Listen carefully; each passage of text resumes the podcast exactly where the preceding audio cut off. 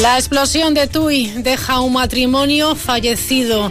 Ayer, ella, Sora, él, bueno, pues ha sido encontrado esta mañana entre los escombros, lo ha encontrado, bueno, pues la unidad eh, canina. 37 heridos y decenas de vecinos en la calle.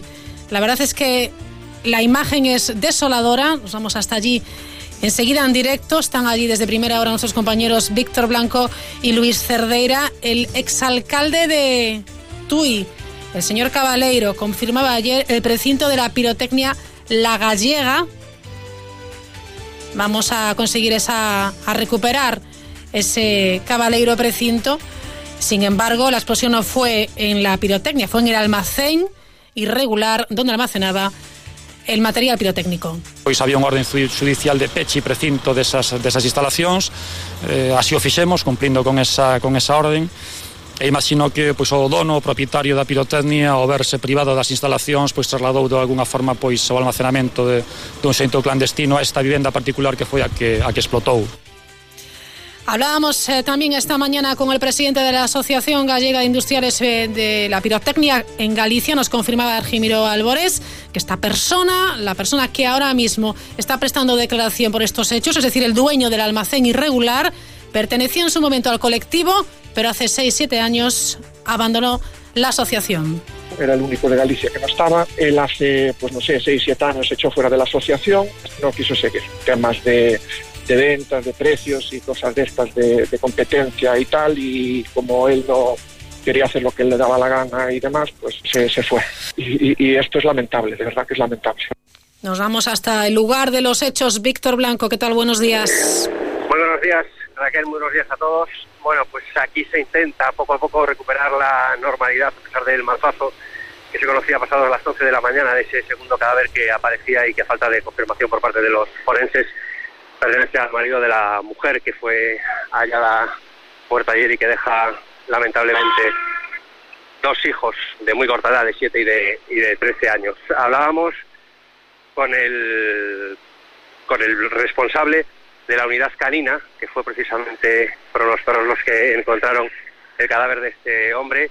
Creo que podemos escuchar a ese responsable en el momento en que nos decía, bueno, pues cómo lo habían hallado, dice que absolutamente calcinado después de aproximadamente tres horas trabajando para entre los escombros para recuperar esos cadáveres. A las ocho menos cuarto eh, se estuvo aquí y los bomberos localizaron a la víctima pues hace media hora, no sé, más o menos, a las once, diez, once menos cuarto, más o menos. Como decíamos, dos víctimas mortales, un matrimonio que deja dos eh, niños, nos comentaba Eva que tiene un bar, un restaurante muy próximo a la zona cero, a la que ya se denomina la zona cero donde se continúa trabajando y que nos decía que los niños, que la familia eran habituales en ese bar. Sí, ellos venían aquí por la wifi y de hecho la madre venía aquí para conectarse con la familia de allá, pero claro, Ahora, ¿qué haces? Es que no. Esos niños quedaron sin nada, porque le murió el padre ahora por la mañana, o sea que quedaron sin nada. Uh -huh. O sea que estaba el matrimonio y los niños. Y los niños solos, sí. De hecho, una de las caravanas que reventó creo que era donde dormía uno de los hijos, porque la casa donde vivían alquilada era muy pequeña. Y la, la caravana también quedó destrozada, o sea que. Se dedicaban a la venta ambulante, entiendo. Es que no sabemos tampoco muy bien a lo que se dedicaban. Sé que los niños que venían aquí muy educados y no sé más. Toca el seguro, Eva, ahora. Ahora toca el seguro, los peritos que periten todo y esperar, no sé cuánto tardaremos en volver a abrir, es que esto ahora... Si tenéis ya obreros trabajando, he visto esta mañana. No, fue más que nada para apuntalar para que no caiga la casa abajo, para que no se venga, porque es una casa de 50 años y todo de madera. A mi suegra se le cayó el tejado en las habitaciones, están en el suelo. Entonces, pues apuntalar un poco para que puedan quedar aquí, porque la gente mayor de, no deja en sus casas. Bueno, pues esta es la historia de uno de los eh, vecinos eh, afectados, en este caso esa mujer propietaria de un restaurante y de un bar. Tenemos, hablábamos también con Jesús. Él vivía prácticamente puerta con puerta con el almacén que finalmente explotó. Pudo salvar la vida de su familia, lo que no pudo salvar es su vivienda. Esto es lo que nos contaba Jesús.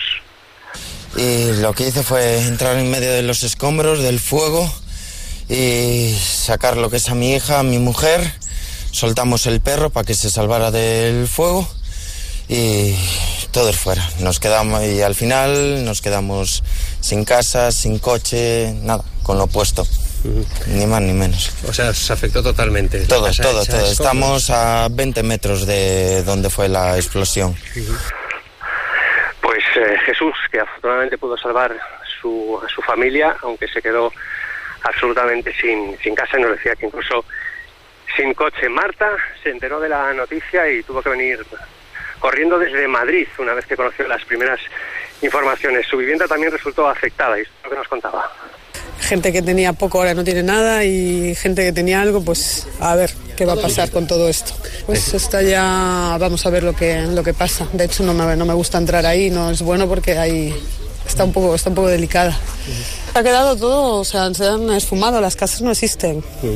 Son casas que, que se han, bueno, pues no hay nada. Yo tengo familia que vivía por ahí arriba, gente cercana y alguna de ellas está en el hospital y no, no tiene nada, nada, no tiene, solo tiene el suelo, no hay nada más, eso es lo que hay.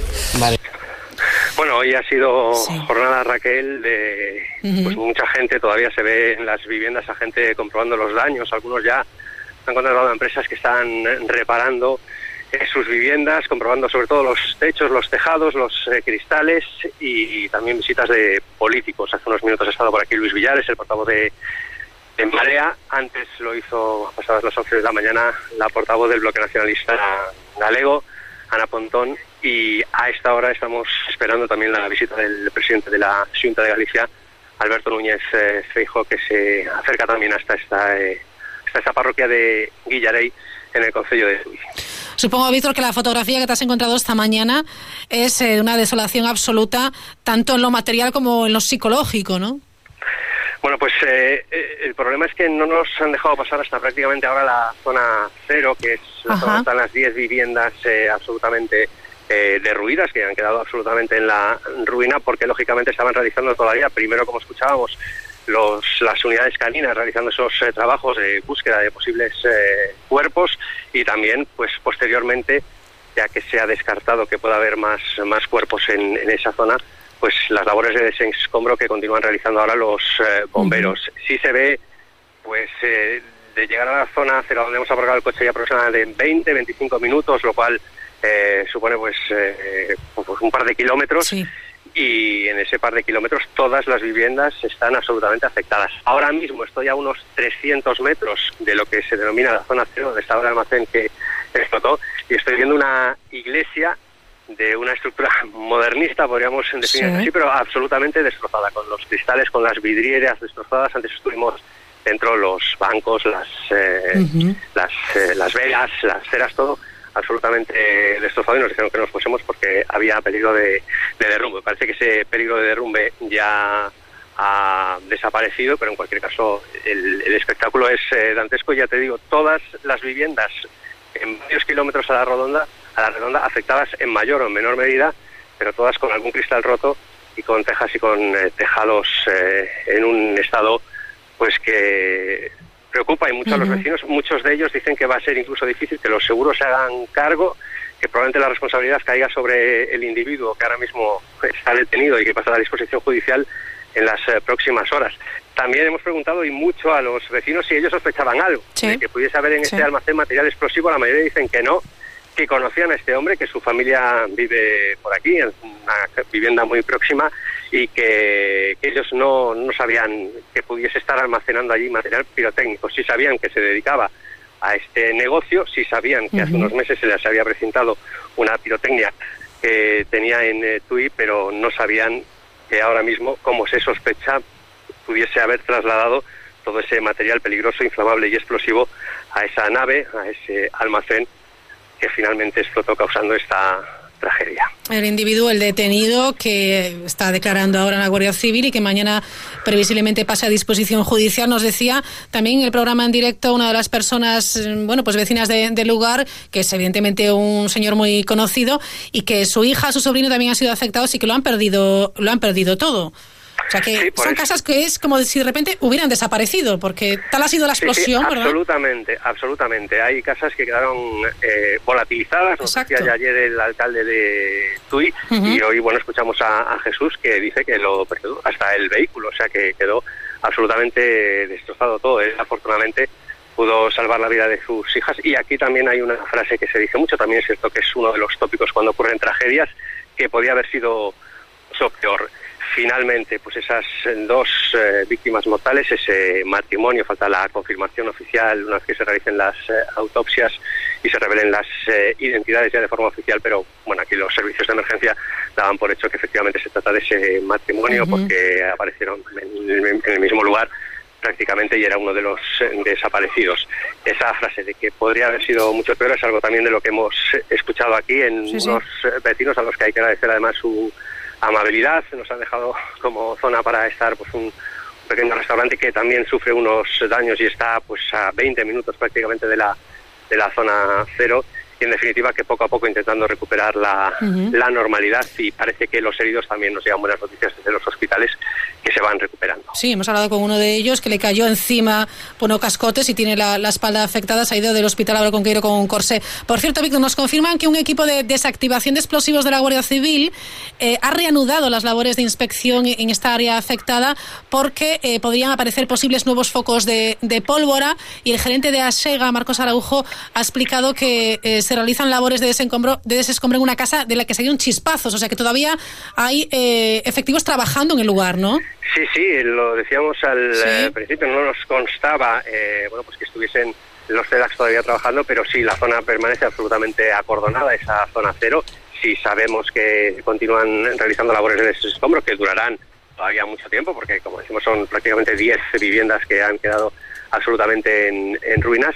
Y aquí continúa todo prácticamente como ayer por la tarde en lo que se refiere a la zona cero, acordonada, estamos viendo ahora mismo una ambulancia, estamos viendo un camión de bomberos, acaba de subir una furgoneta de la Guardia Civil, más al fondo vemos todavía también una ambulancia, varios vehículos oficiales del 112 Servicio de Emergencia, varios retenes de bomberos, es decir, que aquí se agentes de la Policía Nacional y de la Policía Autonómica, es decir, que aquí, vamos, Guardia Civil, ahora me estoy cruzando con Sí. una Guardia Civil, es decir, que aquí se continúa trabajando y mucho, y la zona permanece absolutamente acordonada como si el suceso acabase de ocurrir ahora mismo, porque efectivamente, aparte de las labores de desescombro, pues esa noticia que confirmas tú, pues que parece que todavía eh, para mantener la seguridad eh, absoluta, pues continúan trabajando los, eh, los TEDx. Bueno, pues esperamos la llegada del presidente del asunto, Alberto Núñez Feijóo, pues en unos minutos y ya estaremos pendientes de la conexión a partir de las 2 y 20. Víctor Blanco, que llevas de las 6 de la mañana en pie para, para informarnos, para informarles a todos nuestros oyentes. Así que, Víctor, gracias y a seguir trabajando un poquito más. Pues a ver si se confirman las buenas noticias, al menos ahora ya de esos heridos que se van Sí. recuperando en los distintos centros hospitalarios. Muchas gracias, hasta luego. Hasta luego. Bueno, conexión en directo con Víctor Blanco, repito, de- en pie desde las 6 de la mañana. Y ayer Luis Cerdeira por la tarde se desplazaba, bueno, pues lo antes posible hasta el lugar de los hechos para informar también de manera puntual de todas las noticias que se iban eh, produciendo, lamentablemente con la confirmación ya hoy de una segunda víctima mortal que sería el marido de la mujer fallecida ayer y que dejan, repito, la trágica noticia de esas de esos dos niños, esos menores de edad, eh, pues huérfanos y que continúan hospitalizados. Hacemos como antes, bueno, pues un pequeño paréntesis para hablar del deporte. Tu compraventa de confianza Autos Rivada te ofrece la información deportiva. Rubén Rey.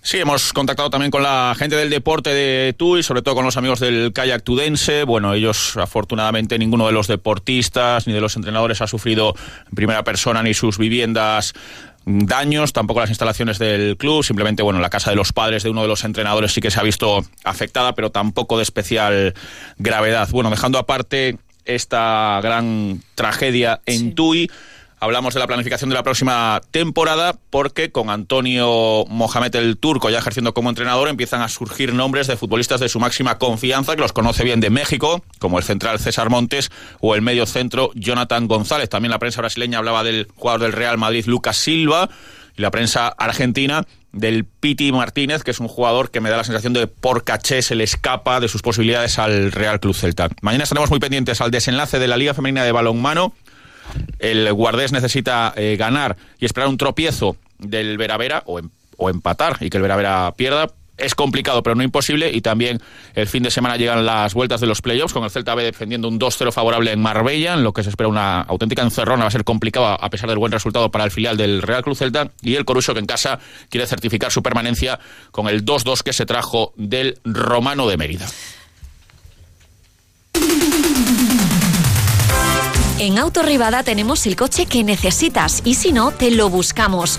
Más de 150 vehículos en stock seminuevos, garantizados y financiación a tu medida. Visita nuestra web autorribada.com.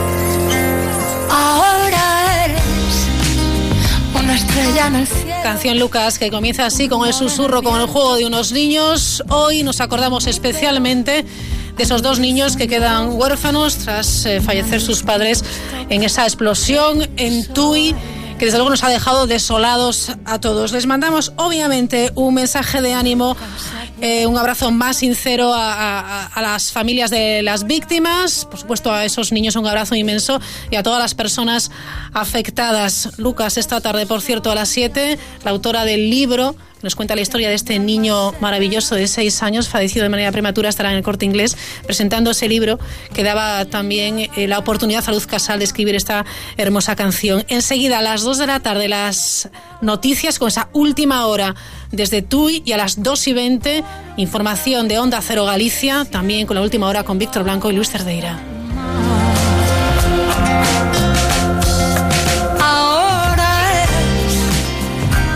estrella en el cielo, un rumor en el morning